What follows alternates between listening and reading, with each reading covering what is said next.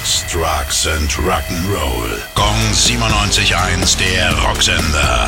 Rock News. Nach sechs Jahren haben Iron Maiden eine neue Single veröffentlicht. Wochenlang kamen kryptische Hinweise und jetzt kam The Writing on the Wall.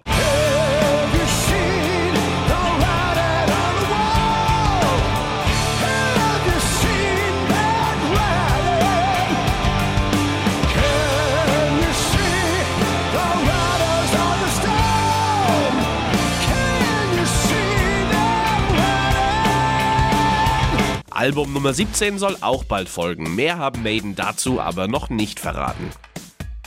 ACDC stocken ihr Biersortiment auf. Nach dem Rocker Bust Premium Lager aus 2015 kommen jetzt zwei neue dazu. Ab September gibt's für durstige Fans dann das TNT Double IPA und das Power Up Juicy IPA.